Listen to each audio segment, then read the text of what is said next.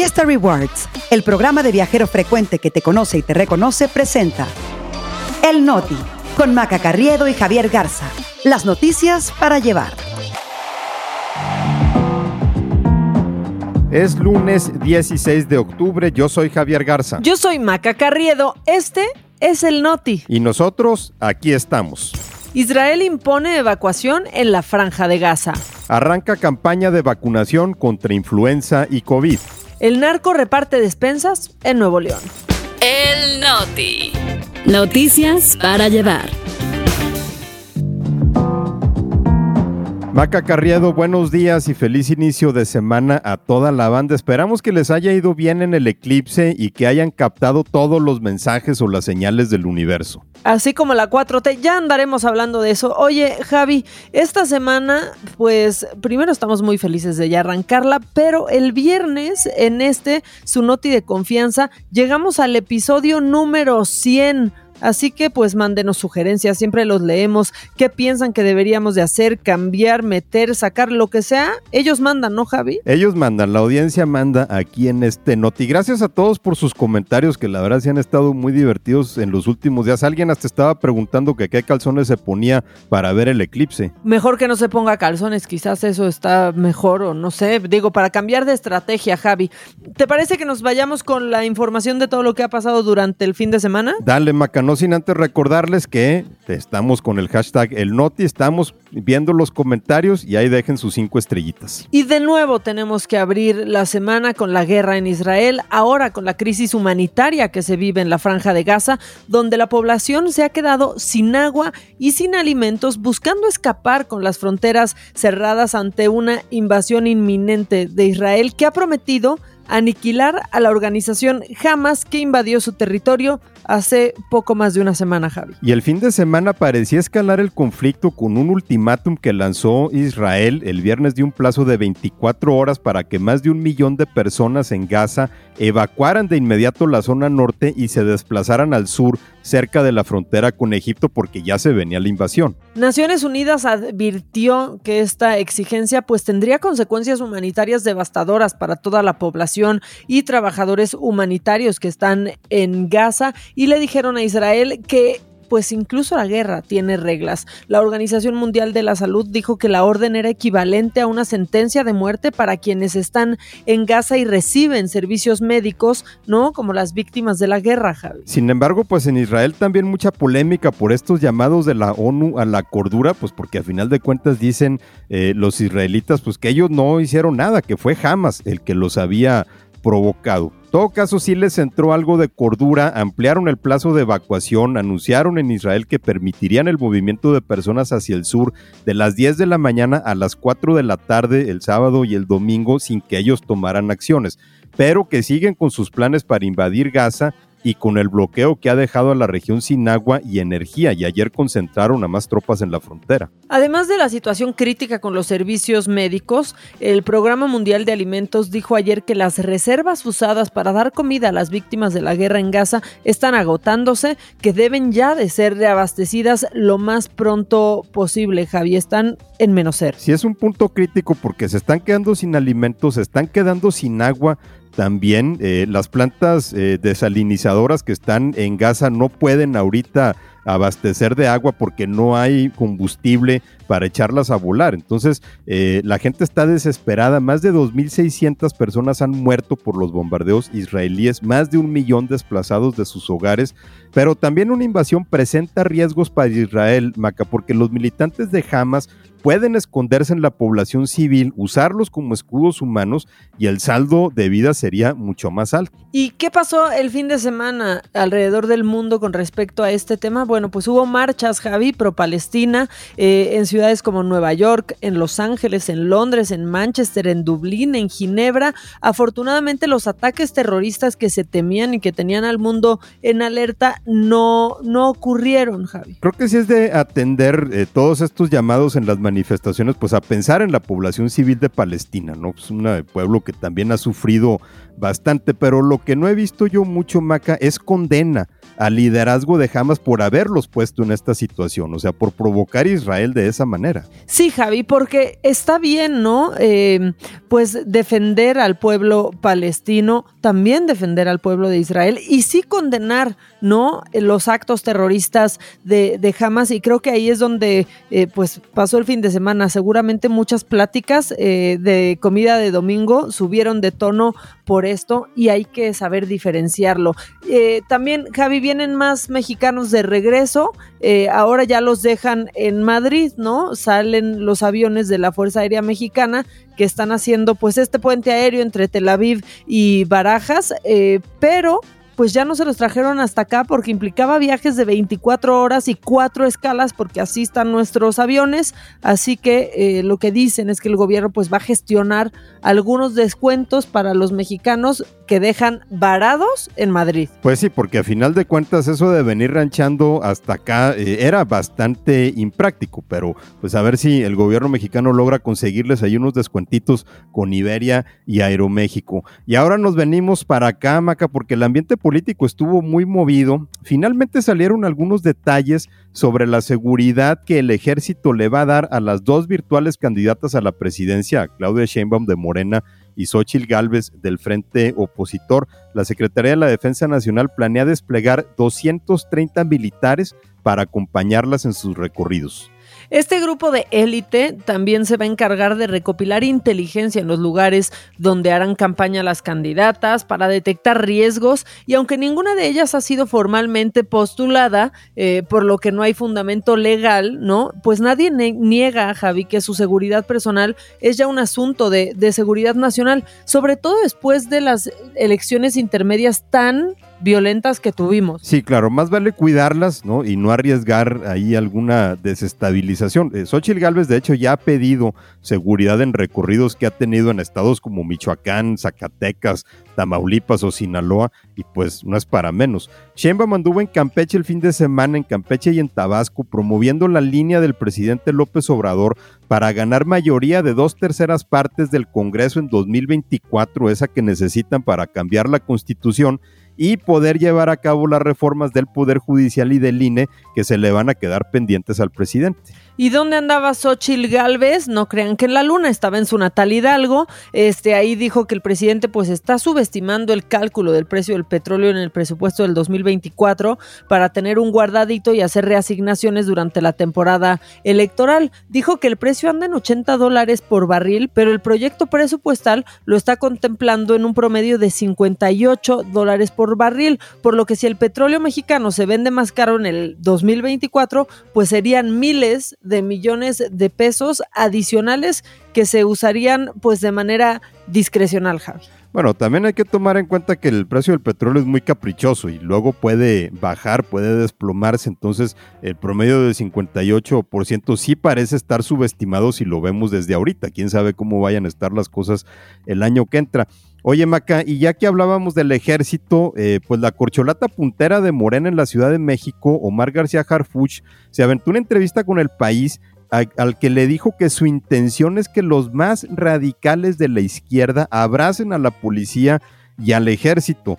Pues yo creo que viniendo del nieto de un secretario de la defensa, del hijo de un cadete del colegio militar y él mismo siendo policía de carrera, pues la declaración tiene cierta lógica, pero seguro va a causar polémica porque pues señala que Morena quiere profundizar su relación con el ejército. Exactamente, los que decían que no a la militarización. Bueno, también el fin de semana empezaron a perfilarse las corcholatas de Morena en los estados eh, para las nueve gubernaturas que se van a andar peleando. El caso más notable, supongo que es el de Rocío Nale, que renunció a la Secretaría de Energía para irse a pelear la candidatura en Veracruz. Al cabo que Dos Bocas, pues está refinando absolutamente nada, Javi. O sea, decirle que dejó su trabajo a la mitad es piropo, ¿eh? Pero como decías tú, Maca, por lo menos esperó para cobrar la quincena y renunciar. Eh, en Chiapas, eh, donde bajaron a Zoé Robledo y lo dejaron en el Seguro Social, eh, destacan la empresaria del Shark Tank, Patricia Armendaris, pues que sí la va a tener difícil después de que fue viral el insulto que hizo a los lacandones.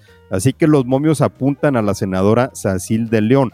En Jalisco, Toño Pérez, el papá de Checo Pérez, se apuntó, pero ahí Carlos Lomelí quiere sacarse la espina de cuando lo corrieron de la superdelegación por aquello de los contratos millonarios que tenía con el gobierno. Y en Yucatán, pues así, de brinquito en brinquito, Javi se apuntó ya Jorge Carlos eh, Ramírez Marín, que era priista hace dos semanas, y así como así, bueno, este ya está en Morena y es uno de sus eh, candidatos para coordinar la cuarta transformación por allá. Y ahí Morena sí hay que decir que la tiene difícil frente al PAN, como también está difícil en Guanajuato, donde va el ex procurador del consumidor, Ricardo Sheffield, que ya perdió la presidencia municipal. Hay que recordar que, pues eh, pidió un permisito Javi para ser presidente municipal de León y perdió.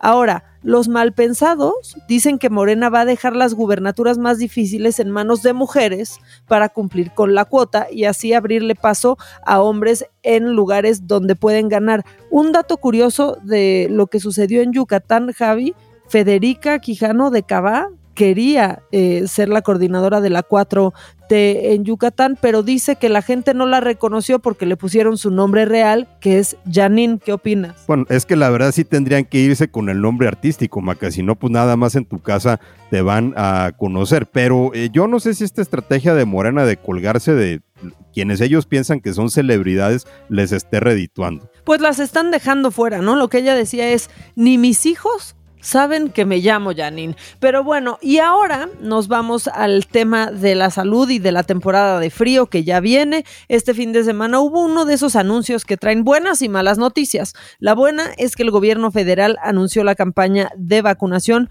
contra influenza y COVID-19. Ahora, que si nos quedamos nada más en eso, pues claro que suena muy bien, muy positivo, pero el diablo está en los detalles. Por ejemplo, en el caso de la influenza, pues sí, la buena es que la vacuna que se aplicará es una tetravalente, o sea, efectiva contra múltiples variantes. Pero la mala, según el especialista Javier Tello, es que solo se compraron 35 millones de dosis, lo cual obviamente no alcanza, no nada más para toda la población, ni siquiera alcanza para los más vulnerables, como niños, adultos mayores y mujeres embarazadas. Y sobre la del COVID, pues la buena es nada más decir que habrá vacunación, pero la verdad es que no sirve de mucho cuando la mala es que las vacunas serán la Sputnik y la cubana Abdala, cuya efectividad frente a estas nuevas variantes ha sido súper cuestionada y todos los doctores te dicen, ¿sabes qué? Ya ni te la pongo. Sí, eh, frente a las nuevas variantes, porque hay que recordar que ambas vacunas fueron diseñadas en 2020 con las cepas originales del virus, sí mostraron eh, efectividad frente a ellas, pero ahorita las dominantes pues son las subvariantes de Omicron que surgieron en 2021 y 22. La tendencia actual es diseñar una vacuna específica para las variantes prevalentes cada año así como se hace con la de la influenza, pero pues en México seguimos con las viejas fórmulas, quizá porque son las que se quedaron en las bodegas, ¿no? Con eso de que ya muy poca gente las tomaba. Y ojalá que no estén caducas. Al menos en el caso del Sputnik, pues pensaríamos que el gobierno usará las que le compró al gobierno ruso en 2021, porque cualquier dosis comprada después de marzo del 2022 estaría, eh, pues digamos que en desafío a los embargos de Europa y Estados Unidos, ¿no? Recordemos que ellos impusieron esos embargos a Rusia por la invasión a Ucrania. Y a todo esto, ustedes se preguntarán, ¿y la vacuna patria? Bueno, ¿qué les decimos? Nosotros también nos lo preguntamos. Pues sí, bien, gracias.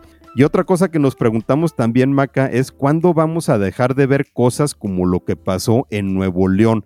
Resulta que ayer fue detenido el chofer de un tractocamión porque había cruzado de Nuevo Laredo a Anáhuac por una brecha, no por carretera, y eso le resultó muy sospechoso a las autoridades y lo que encontraron pues es eh, de eso que a veces no damos crédito. Pues sí, porque le marcan este alto, los agentes de la Fuerza Civil comenzaron a inspeccionar la caja, ¿no? Del, del camión y lo que encontraron fueron 500 despensas. Y a lo mejor ustedes piensan pues que en época electoral seguro serían de algún político en campaña, pero no, las cajas de las despensas venían rotuladas con las siglas CDN, o sea, Cártel del Noreste. Sí, este grupo que es el sucesor de los Zetas y que domina la zona de Nuevo Laredo, el norte de Nuevo León, que quiere entrar también a Coahuila. Eh, el chofer, identificado nada más como César de 34 años, fue detenido y dijo que el objetivo era distribuir las despensas entre los pobladores de las rancherías del municipio de Anáhuac, al norte de Nuevo León,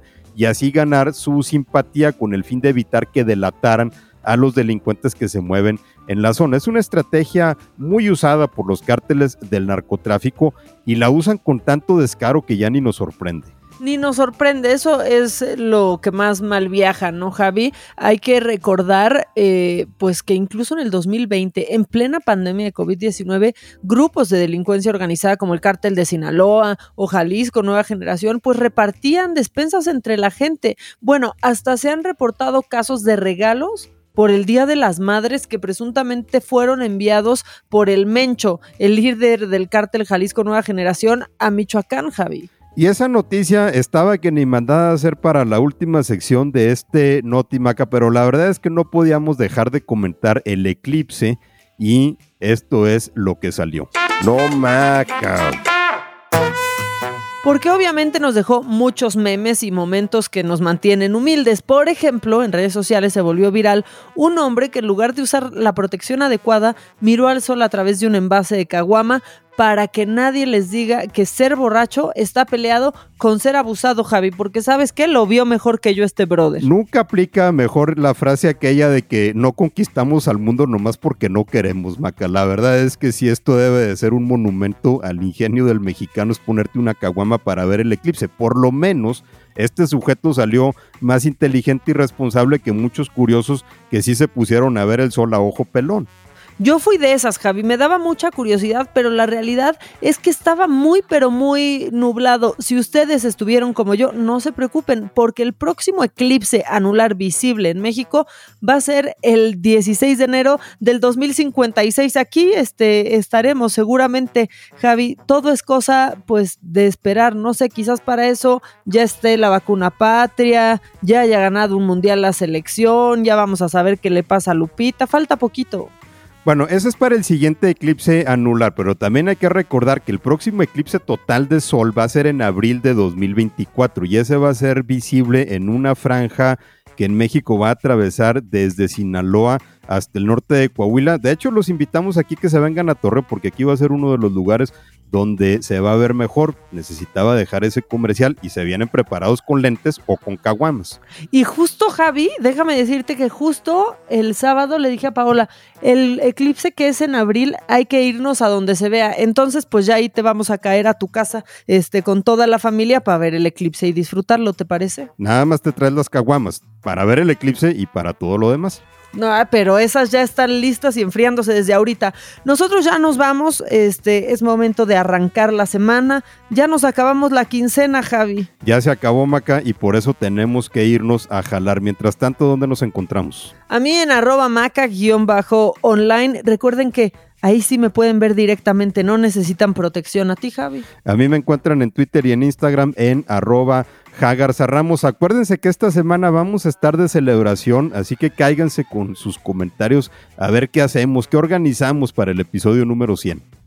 Pues sí, desde ahorita, ¿no? Que nos vayan dejando mensajes, qué es lo que más les gusta del Noti, cuánto tiempo nos extrañaron, qué piensan pues del Noti ahora, no sé, déjenos todo, ábranos su corazón que nosotros siempre los leemos y nos encanta que nos llenen de mensajes. Pero bueno, ya nos vamos porque pues hay tráfico, hay que arrancar la semana y hay que irnos a nuestras obligaciones. Adiós.